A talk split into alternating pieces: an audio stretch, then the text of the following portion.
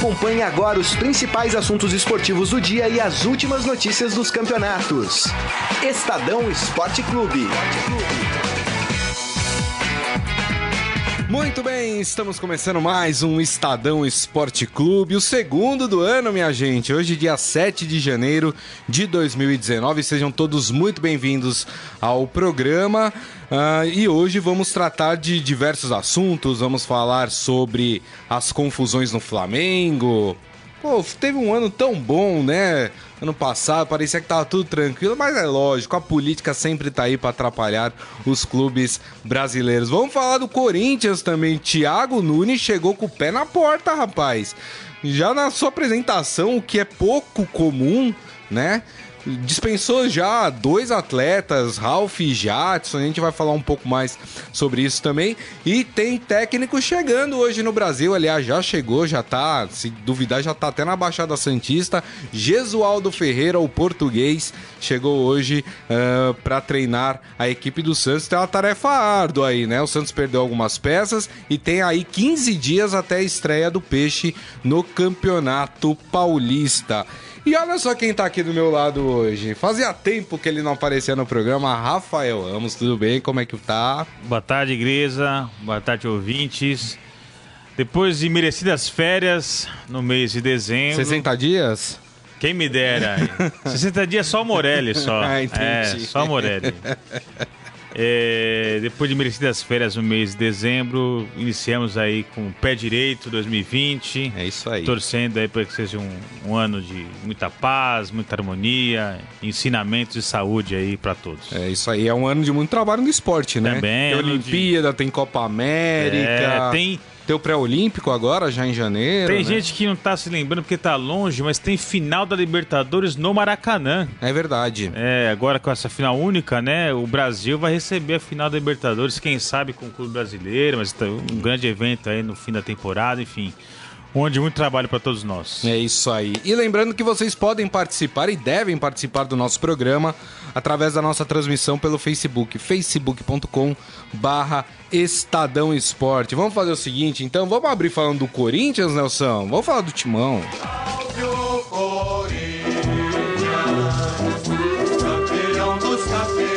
Ontem teve a apresentação do novo técnico, Thiago Nunes. E o que surpreendeu a todos.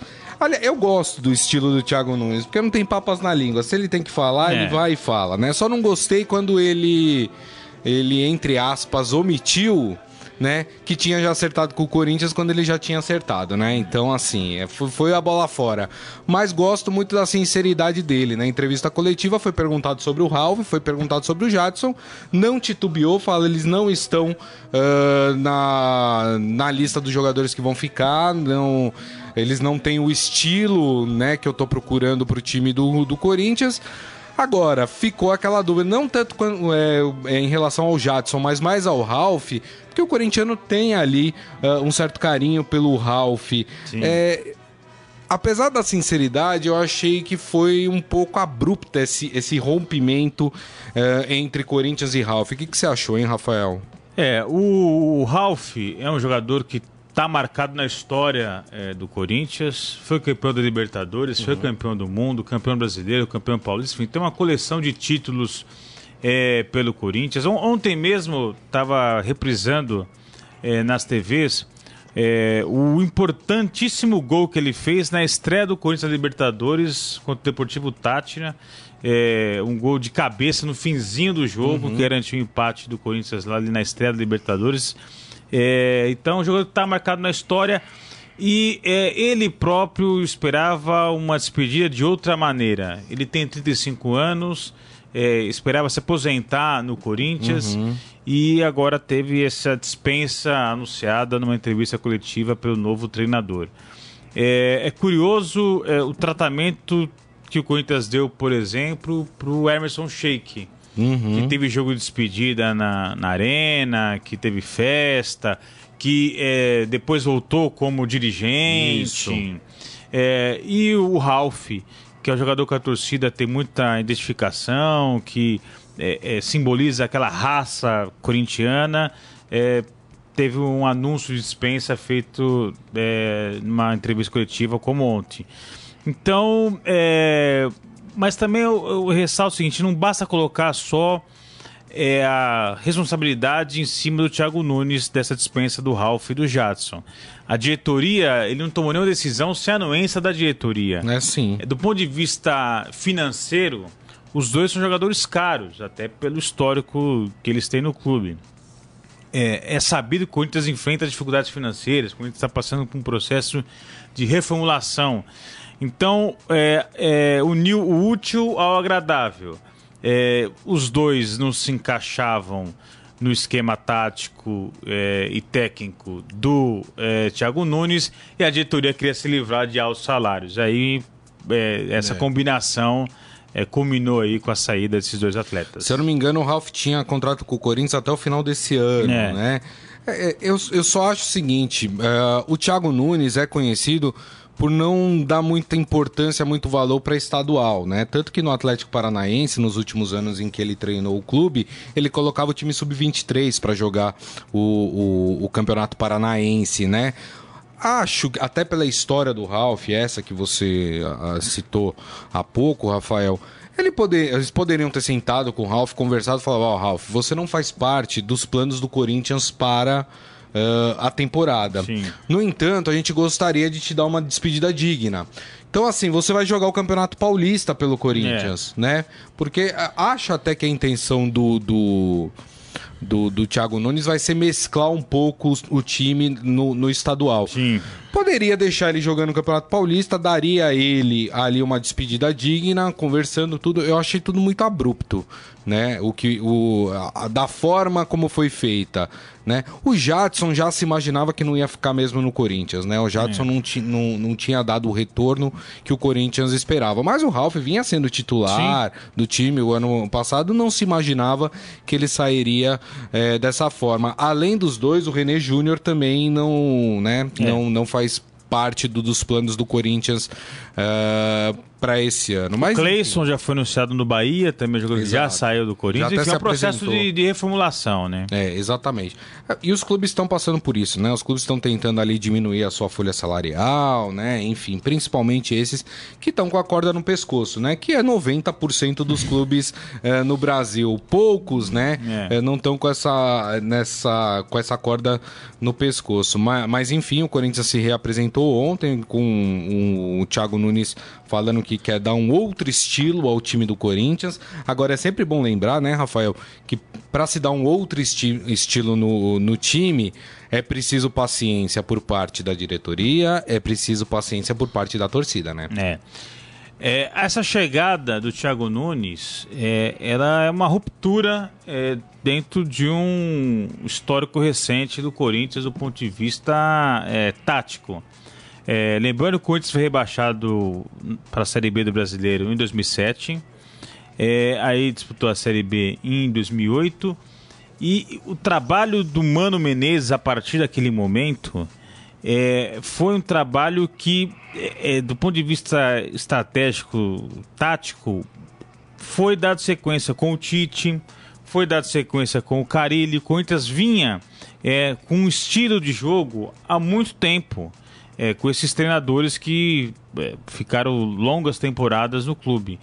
É, e o Thiago Nunes é uma ruptura, porque o estilo de jogo dele é diferente, a proposta de jogo dele é diferente, é um jogo é, que é, não, não, não dá tanto é, atenção à marcação como era com o Mano, como era com o Tite, como era com o Carilli. É um jogo mais ofensivo, é um jogo mais vistoso.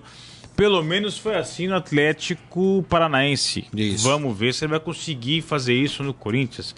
Depende da qualidade dos atletas, depende das características dos jogadores. Então, é, você imaginar isso no papel é uma coisa, você colocar em prática é outra. É, tem muito jogador que está acostumado a um estilo de jogo. Chega um treinador vai mudar. Então, é, é uma ruptura, é um, um marco na história do Corinthians que vamos ver se isso vai render frutos ou não. Se vai render títulos ou não. Se É. o Corinthians de fato vai jogar bem, se o Corinthians vai conseguir se impor em relação aos seus, adversários. É, e é preciso também que a diretoria seja convicta é, da op- opção que fez pela troca de treinador.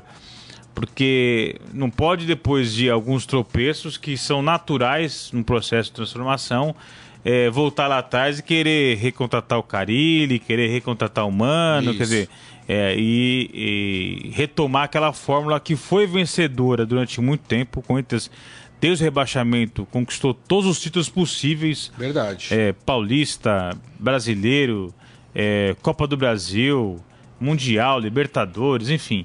É, mas que estava dando sinais de desgaste, o cara ele não estava conseguindo fazer com que o time é, produzisse, então optou-se por essa mudança de estilo. Vamos ver se vai dar resultado ou não, sobretudo aí a médio e longo prazo. Não podemos é. pensar é, em curto prazo. É isso aí. Ó, o Daniel Souza aqui com a gente, Fátima Abraço também. O Márcio Simeonato falando: teremos Coringão no Maracanã esse ano, hein? Tá confiante aí pro Corinthians chegar na final uh, da Libertadores. O Corinthians que tem um caminho mais longo na Libertadores, né? Vai ter que enfrentar duas rodadas aí de pré-Libertadores. É antes de ir para a fase de grupos, né? E o Corinthians joga logo no começo do mês, né? De Sim. fevereiro, né? Então, quer dizer, o tempo é curto para o Thiago Nunes preparar a equipe aí para o primeiro confronto da pré-Libertadores. O Daniel Pereira Gomes falando.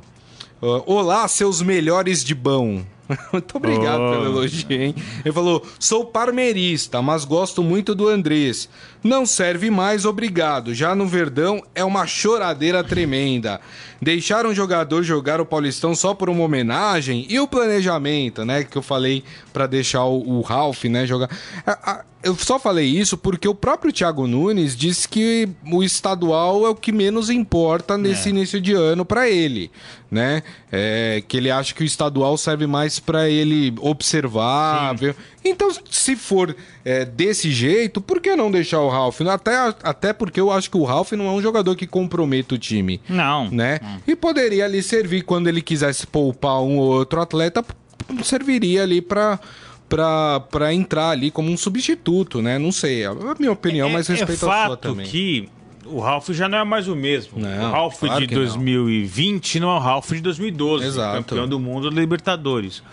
Mas ele vinha ali tendo um desempenho razoável, é, né? É. É, pode até ser, o clube tem esse direito de abrir mão de seus atletas, desde que pague tudo que lhe é direito.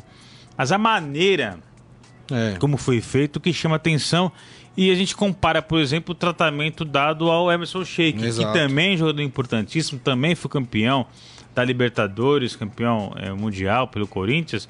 É, mas teve um tratamento totalmente diferente desse que o Ralf está tendo nesse momento. Acho que isso que é o que está chamando atenção e está deixando muito torcedor na bronca. É isso. E o próprio Daniel, né, ele me dá o gancho aqui para o nosso próximo assunto. Ele fala: Vanderlei dos Santos de malas prontas para o Grêmio. Vamos falar do Santos então. Agora quem dá bola é o Santos. Por que, que a gente vai falar do Santos? Porque o técnico chegou, rapaz. Exatamente. Gesualdo Ferreira chegou hoje, desembarcou, já provavelmente é, foi direto do aeroporto de Guarulhos para a Baixada Santista. Já deve estar é, lá na cidade de Santos, né?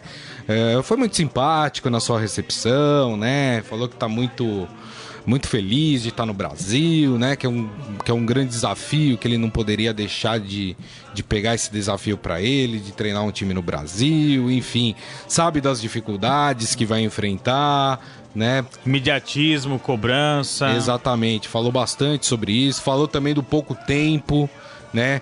Tem 15 dias aí para ele trabalhar com a equipe para até a estreia é. do Campeonato Paulista. Eu não sei como é que ele vai tratar o Paulista, né? Se vai mesclar também, vai dar um tempo antes de utilizar é, os principais jogadores, né? A gente não sabe ainda. Amanhã a gente vai ter mais detalhes sobre isso, porque está marcada para amanhã a, a coletiva oficial do Gesualdo Ferreira lá pelos lados da Vila Belmiro. É, e aí, Rafael? É uma boa contratação. Diz que as pessoas que ele trouxe para a comissão técnica dele são, são excelentes profissionais, né? Agora, é um mistério, né? Técnico português virou moda no Brasil, né? Depois do sucesso do Jorge Jesus é, no Flamengo, É, o Santos agora três, traz o Gesualdo. O Havaí também tem técnico português. Isso. O e Red Bull tá tentando trazer, né? O Bragantino. O Bragantino Red Bull tá negociando também com o técnico português. É, os portugueses são referência internacional quando a gente fala de, de treinador.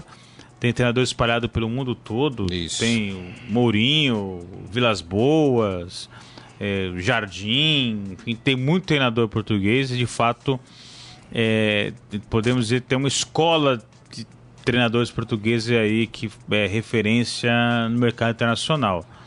Mas vamos ver isso. É. O fato de o Jorge Jesus ter dado certo no Flamengo não significa que outros também claro. darão. E a gente já teve casos de técnicos portugueses que não deram certo Paulo no Brasil. Bento, por Paulo exemplo, Bento, por exemplo, por aqui, né? né? Exato. Agora, a grande questão é do Jorge do, do Gesualdo no, no Santos é que o Santos ano passado com o Sampaoli apresentou um bom futebol diante das peças que tinha, das limitações orçamentárias, fez um bom trabalho, é, mas falta título. É. É, e um time da grandeza do Santos, gigantismo do Santos, é, precisa jogar bem, mas também precisa de títulos. É. É, evidentemente que é muito mais fácil você conquistar títulos quando você joga bem, né? É o, é o, é melhor caminho para você conquistar O Flamengo provou isso, né? É. Tem, tem time que consegue ganhar título jogando mal. Exato. Mas é mais difícil você é. jogando mal você conquistar títulos. Claro. Então o desafio dele é, com a perda de alguns jogadores, manter o bom futebol deixado pelo Sampaoli, mas conquistar títulos. É. Porque o Santos não pode ficar muito tempo sem conquistar títulos, porque é um time gigante. É, é dever do Santos jogar bem.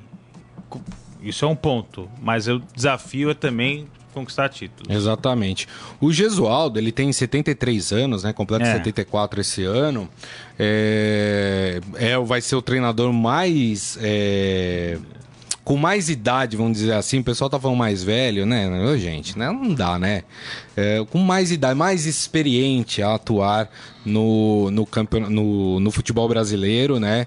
Uh, o Gesualdo é tido em Portugal como uma referência, uma escola. Aliás, dois treinadores portugueses uh, são tidos como o, os iniciadores dessa geração que tem Jorge Jesus, por exemplo, como um é. dos discípulos. É o Carlos Queiroz e o Gesualdo Ferreira, né? São, são tidos como os dois grandes pensadores uh, do futebol português, né? Agora, é claro que é uma coisa totalmente diferente, é um futebol completamente diferente que o Gesualdo vai encontrar aqui uh, no Brasil. Tem um dos, uh, um dos auxiliares dele, é um jornalista, esqueci o nome dele, que trabalhava inclusive, vai ser analista né, do, é. do, da equipe. E dizem que é um cara super bom, é um cara que tem uma visão de futebol, é, que sabe explicar o, a, taticamente o futebol sem o titês, Sim. né? De uma forma mais, mais popular que as pessoas entendem. Então eu tô curioso aí para ver o trabalho do, do Gesualdo. Pode dar certo, como pode não Sim. dar. Assim como o São Paulo, ele, quando chegou no começo do ano no Santos, poderia, deu certo, é. né? De, de certa forma, como poderia não ter dado certo, né? Mas enfim, o problema é que o Santos tem aí. Uh, pode perder alguns atletas. Já perdeu o Gustavo Henrique, é. pode perder o, o, o Vanderlei para o Grêmio, né? Como disse o nosso amigo aqui, o Daniel Pereira Gomes, né? Então tudo isso acaba é. minando um pouco mais. É claro que ele, o Gesualdo já falou que sabe que vai ter que utilizar a base do Santos. Sim. Que já, ele já tinha sido informado sobre isso, né? Mas vamos ver, né? Tô curioso. E é possível que o Santos contrate o Quaresma, né? É, jogador. Isso, é... Pedro Bolsa, né? É, que é o auxiliar que eu estava me referindo do Santos. É possível que o Santos contrate o Ricardo Quaresma, né? Jogador português, seria um pedido do Jesualdo. É, ele hoje despistou ali, não quis entrar Isso. em detalhes na chegada ao aeroporto de, de Guarulhos, mas seria também o nome de impacto, né, é. né? Que teria um efeito aí que, é, midiático. Ele falou que ele passou uns nomes de jogadores mais experientes para a diretoria do Santos, porque ele acha que é importante ter essa mescla é. entre jogadores mais experientes e jogadores mais novos. O Quaresma, as informações dão conta de que o Santos já entrou em contato diretamente com o Quaresma é. para saber das possibilidades, até porque o Quaresma parece que iria se desligar do time dele da Turquia já no meio do ano. É. Então poderia chegar num acordo, se desligar antes antes e vir pro Brasil para jogar pelo Mas Santos. eu torço para dar certo. É, o mercado brasileiro de treinadores, sobretudo, precisa dar uma chacoalhada. Chacoalhada que já foi dada ano passado pelo Sampaoli, É. pelo Jorge Jesus, é, trazendo ideias novas, métodos diferentes. É, acho que é nesse é na diversidade que a gente consegue crescer, se aprimorar. Eu acho que é, aqui não cabe dizer se são melhores ou piores que os brasileiros. Eles são diferentes. É. E essa coisa ser diferente contribui para o futebol brasileiro de maneira geral. O Daniel Pereira Gomes pergunta, faz uma pergunta interessante. Ele falou: tanto São Paulo quanto Gesualdo pe- eh, vão pegar o Santos, né? O São Paulo pegou e o Gesualdo vai pegar o Santos bem detonado, segundo ele, né? Ah, será que o Gesualdo terá o, o mesmo respaldo que teve o São Paulo? Todo clube é uma incógnita, né? É, mas a diretoria é a mesma. mas eu acho que sim. E, é, o Santos, Gui, você, bem lembra, é, foi goleado pelo Ituano, Isso, pelo Botafogo de Ribeirão Preto, se eu não me engano. foi eliminado pela, na Copa Sul-Americana pelo River do Uruguai. Não é o River da Não é o Argentina River Plate, é. Que disputou a final da Libertadores. O River do Uruguai, o time É. desconhecido, no Paquembu, Exato. entendeu? É, foi eliminado Na Copa do Brasil. na Copa do Brasil, Atlético Atlético. Paranaense. Foi eliminado pelo Corinthians é, no Paquembu com isso. torcida a favor. Então, assim, ele acumulou vários resultados E teve o respaldo, né? e a diretoria não mandou embora. A diretoria segurou, É. porque entendeu que ele precisava de tempo. E, e no final do- da temporada, o Santos terminou sem nenhum título, mas terminou o ano elogiado, terminou Isso. o ano com reconhecimento da sua torcida, terminou o ano jogando bem. É. Que assim, é- é, o Santos não pode jogar mal. O Santos não pode ser um time retranqueiro, um time que joga fechado, dá chuta. Não pode. Isso não é, a história do Santos não permite isso. Eu acho, eu acho que Então- isso favorece o Gesualdo.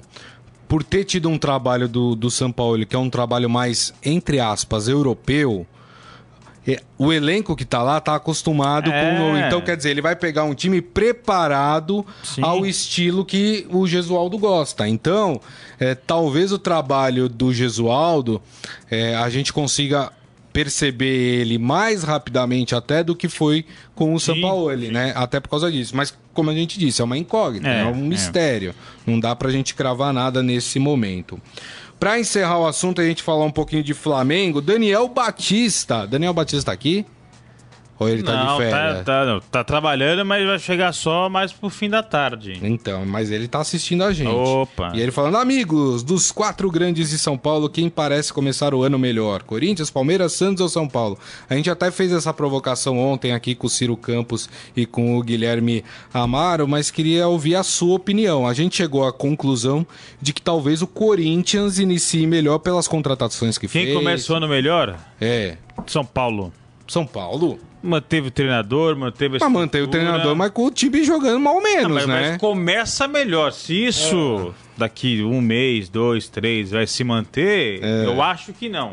É. Eu acho que na sequência da temporada é, o Corinthians tem mais potencial aí. Mas é, no início, se fosse hoje, fazer um amistoso, um quadrangular, eu acho que São Paulo está melhor do que os outros, porque manteve a estrutura, Curioso, manteve o treinador. Porque é, até o Gesualdo conseguir fazer que as coisas se encaixem É. no Santos demora um pouco. Até o Thiago Nunes conseguir fazer demora Sim. um pouco. O Luxemburgo também. E o Diniz já tá lá, conhece o grupo, trabalhou desde o ano passado. Então acho que o São Paulo começa melhor. Se É. vai se manter nessa condição no restante da temporada, acho difícil, mas acho que ele começa melhor. É, o, o- Daniel Pereira Gomes, ele respondeu aqui né, a pergunta do outro Daniel, do Xará. Ele acha que no ano inteiro o Corinthians e o Palmeiras serão melhores. Mas que ele aposta no Santos no Campeonato Paulista. É, Pode ser, pode ser. Até porque é, é, pro Corinthians é muito complicado, porque o Corinthians tem a Libertadores junto com o, É. o- o Campeonato Paulista, né? É, Uma coisa que o presidente do Corinthians falou ano passado lá no sorteio da Libertadores é, essa pré-Libertadores é uma dor de cabeça danada, porque se você não passa, o Corinthians tem duas etapas, né? são dois São jogos. dois jogos, é. Se você não passa, você compromete sua temporada. Seu primeiro semestre está arrasado. Verdade. Porque é uma cobrança, é uma, vai ser uma perturbação. É. Foi assim com o Tolima em 2011, Verdade. foi assim com o São Paulo. Contra o foi- Colón, né? Não, o Tajeres. Foi o Tadieres último. Entendeu? né? O Colón também, né? na Então- Sul-Americana. Então, assim, é, mas essa pré-Libertadores, você disputa dois jogos, pode comprometer seu ano todo. E o É. Verdade. Corinthians está em processo de transformação, troca de treinador, é, corre risco de ser eliminado, e aí vai ser um pandemônio lá pro Thiago Nunes. É. Então é, é complicada a vida do Corinthians. Olha, o Adi Armando aqui falando Jesus, Jesualdo, está chegando uma falange angelical de Portugal. é exatamente isso. Muito bem. Já que você falou de Jesus, vamos falar do Flamengo? Uma vez Flamengo, sempre Flamengo, Flamengo sempre eu hei de Eu lembro de uma coisa que eu falei no final do ano passado, que foi é, em relação aos dirigentes de futebol. Que eu falei que dirigentes de futebol, no modo geral, eles não são apaixonados pelo clube, eles são apaixonados pelo poder. Pelo poder que eles têm dentro do clube, né? E o que aconteceu no Flamengo é, corrobora aquilo que eu disse. As pessoas não são apaixonadas pelo clube, as pessoas são apaixonadas pelo poder. Por que, que eu tô dizendo isso? Vamos pegar o ano do Flamengo. Né? Eu, eu até conversei aqui, nós temos o nosso querido Nelson Volter aqui, flamenguista. Eu falei, no, Flamengo teve um ano bom, né, Nelson? Ele falou, não, o Flamengo teve um ano espetacular, ótimo, né? Porque, enfim, ganhou Libertadores, ah, ganhou o Campeonato Brasileiro, né? É, Ganhou a de... fora da Cup. Ganhou a Florida Cup, ganhou estadual também, não ganhou estadual? Ganhou estadual também, né? No Mundial, seu torcedor ficou com orgulho que o Flamengo jogou bem, né? Enfim, contra o, contra o Liverpool. É, até ontem eu falei que eu considerei aqui a, a melhor apresentação de um clube brasileiro nas últimas finais É. de Mundial. Mesmo o Corinthians tendo vencido aquela contra o Chelsea, é, para mim o Flamengo foi me- jogou melhor que o Corinthians, né? A gente lembra do Corinthians, o Cássio defendeu. O Corinthians com todos os méritos, mereceu ganhar o Mundial, né? Mas eu tô falando em, em termos de, de jogo, né? É, acho que o Flamengo foi super bem. Pô, você terminou o ano assim, aí começou o ano com boas contratações também, contratou o Gustavo Henrique, né? Outros jogadores vieram também ali para compor o elenco, reforçou o seu elenco. É, Jorge Jesus falando que fica até o final do seu contrato, ou seja, o Flamengo tá arrumadinho, de repente a política do clube vem para atrapalhar tudo, né? É, o Pelaipe, né, diretor de futebol do Flamengo, foi demitido sem o seu consentimento, segundo ele, né? E sem o consentimento do, do, do Braz, do presidente, né? E Vice. tam- do vice-presidente, Vice né? é. Vice de futebol. Também não sabia dessa, dessa demissão. Enfim, é, o estão colocando na conta do BAP, né? Do Bat- Batista, existe uma é, uma divisão política dentro do Flamengo e que essa, essa demissão teria acontecido por isso. Rafael, você concorda comigo? Dirigente só serve para atrapalhar o andamento das coisas do clube? É. É, Brincadeira, né? Esses bastidores do Flamengo é, sempre foram agitados, mas com o time jogando bem, tava aquela boa fase, é, isso não vinha à tona. Mas agora, nesse período é, de, de recesso de férias, vem essa, essa notícia de que há uma disputa é, intensa para o poder envolvendo o departamento de futebol do Flamengo, com duas alas. É, e aí acabou sobrando pro Paulo Pelaipe, que foi é, demitido. É uma história confusa, que ele teria sido acusado de vazar notícias para a imprensa. É, uma das notícias que teria vazado foi aquela sobre é, o- o- a discussão sobre a premiação do Mundial às, às vésperas da final contra o Liverpool. É, aí foi pedida a renovação do contrato dele. Quando chegou na mesa do presidente, não renovou. Aí foi pro jurídico. Enfim, confusão. Confusão que isso nada contribui pro, pro clube. É, disputa interna, vaidade, ego. E pro torcedor ele quer saber é campo, é o time, é o treinador, enfim. Então, é, o Flamengo inicia o ano com a baixa no seu departamento de futebol. Não sabe exatamente quem vai ser o substituto, como vai ser o substituto e se vai ter alguém né, que vai substituir Exato. o Pelaipe. Mas é, nessa altura do campeonato, nada pode tirar o Flamengo dos trilhos. Pô. O Flamengo, a gente estava discutindo no final do ano passado se ele ia iniciar ali um período hegemônico, se ele ia é, dominar o futebol brasileiro da maneira como ele de fato encerrou a temporada 2019, mas aí inicia o ano já com essa confusão que pode ter aí seus resquícios dentro do campo também. É. Ó, o pessoal já comentando aqui, o Daniel falando, xiii, crise no Rio, Flamengo disse que iria renovar com o Pelaipe só para o Palmeiras não contratar. Depois que o Palmeiras fechou com o Barros, mandou o cara embora. E, fo- e, e cita aqui um detalhe interessante, foi o Pelaipe que buscou o Jorge Jesus. É verdade, aliás, dizem que o Jorge Jesus tinha uma, tem uma relação muito boa né, com, com o Pelaipe. Então. É, não sei como é que ele vai receber essa informação, é. né? De que um cara próximo a ele eh, foi demitido dessa forma ah, no Flamengo. O Sérgio Moia também tá aqui, Santos sempre Santos, é isso aí. Grande abraço para você também. Bom, muito bem, nós estamos chegando aqui no final do nosso programa, mas dá tempo da gente fazer o nosso Momento Fera. Agora, no Estadão Esporte Clube, Momento Fera. Cara é fera! Rafael Ramos, deixa eu te fazer uma pergunta. É, nos seus tempos de solteirice, né? Porque é um rapaz comprometido, o Rafael. É, você já passou uma cantada ruim em alguém? Provavelmente sim, né? Acho que todo mundo já dá uma cantada ruim, né? Principalmente quando a gente é adolescente, É, né? eu, diria várias. Várias. Várias. Várias. Pois é. Mas a gente não tá habituado a ver pessoas públicas nas redes sociais passarem cantadas um tanto quanto curiosas, né? Sabe quem foi dessa vez que passou uma cantada curiosa e tá lá no esportefera.com.br? Já imagino já quem seja já. Neymar, rapaz. Olha só, o Neymar foi um dos assuntos mais comentados nas redes sociais ontem, porque ele foi flertar com uma atriz americana chamada Amanda Cerny. Isso foi no Instagram, né?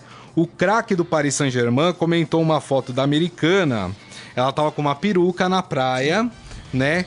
E aí ele escreveu o seguinte: é, Olha, você parece com a Emília do sítio do Pica-Pau Amarelo.